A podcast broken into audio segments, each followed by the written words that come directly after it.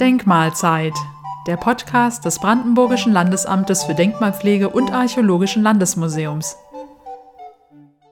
Zeitsparend und ohne große Umwege ans Ziel kommen. Die Gründe für einen Brückenbau sind heute dieselben wie damals.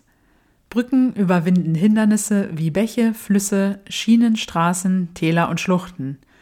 Bei ihrem Bau kommen die verschiedensten Materialien zum Einsatz, wie zum Beispiel Holz, Stein, Ziegel, Beton und Stahl.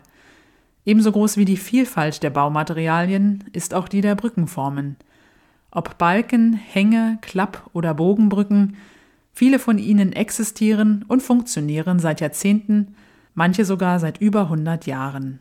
Einige dieser historischen Brücken sind heute bedeutende technische Baudenkmale.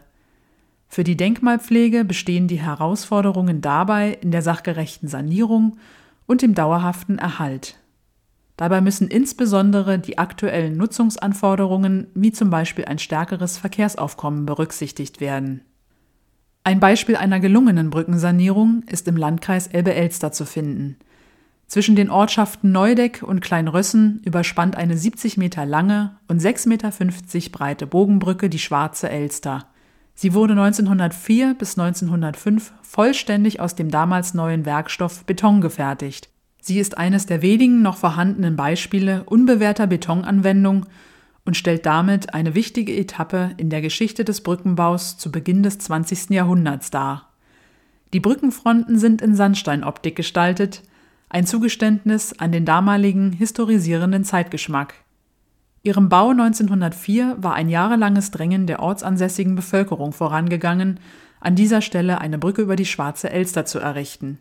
Finanziert wurde sie schließlich durch öffentliche Mittel und auch der damalige Besitzer von Schloss Neudeck beteiligte sich an den Baukosten. Die Brücke überdauerte Kriege und würde heute nicht mehr stehen, wenn nicht immer wieder für ihren Erhalt gekämpft worden wäre.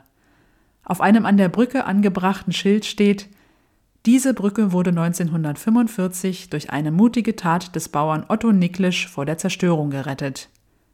Seit Mitte der 1990er Jahre war sie aufgrund ihres schlechten Zustandes für den Verkehr gesperrt, sogar ein Abriss wurde erwogen. Es wurde eine Behelfsbrücke daneben gebaut, die den Verkehr übernahm. Das öffentliche Interesse am Erhalt der Brücke blieb ungebrochen. Ihr hundertjähriges Bestehen im Jahr 2005 wurde von den Bürgerinnen und Bürgern der umliegenden Ortschaften groß gefeiert. Ein Gedenkstein und eine Informationstafel, die von den Meilensteinen der Brücke berichtet, wurden aufgestellt.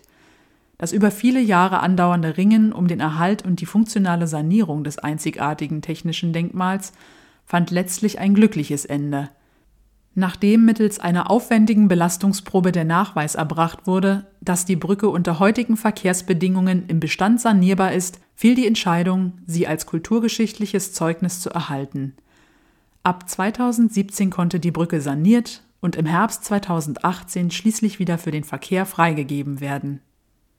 Im März dieses Jahres erhielt sie eine Auszeichnung im Rahmen der Verleihung des Deutschen Brückenbaupreises. Der renommierte Ingenieurpreis wird seit 2006 alle zwei Jahre gemeinsam vom Verband beratender Ingenieure und der Bundesingenieurkammer vergeben. Aus insgesamt über 40 eingereichten Brücken wurden im Vorfeld bereits sechs Finalisten nominiert, darunter die Betonbogenbrücke bei Neudeck. Sie erhielt schließlich eine Auszeichnung in der Kategorie Straßen- und Eisenbahnbrücken. Zur Begründung urteilte die Jury, mit der Sanierung der Brücke über die Schwarze Elster bei Neudeck im südlichen Brandenburg gelang ein beispielgebender, behutsamer Bauwerksumbau, der nicht nur eine vollwertige Nutzung des Bauwerks sichert, sondern auch das ursprüngliche Erscheinungsbild der Stampfbetonbogenbrücke für die Nachwelt erhält. Die aufgezeichnete Preisverleihung sowie Kurzfilme zu den sechs nominierten Brücken sind im Internet abrufbar unter brückenbaupreis.de. Und in einer der nächsten Folgen unseres Podcasts erfahren Sie mehr über technische Baudenkmale im Land Brandenburg. Seien Sie gespannt!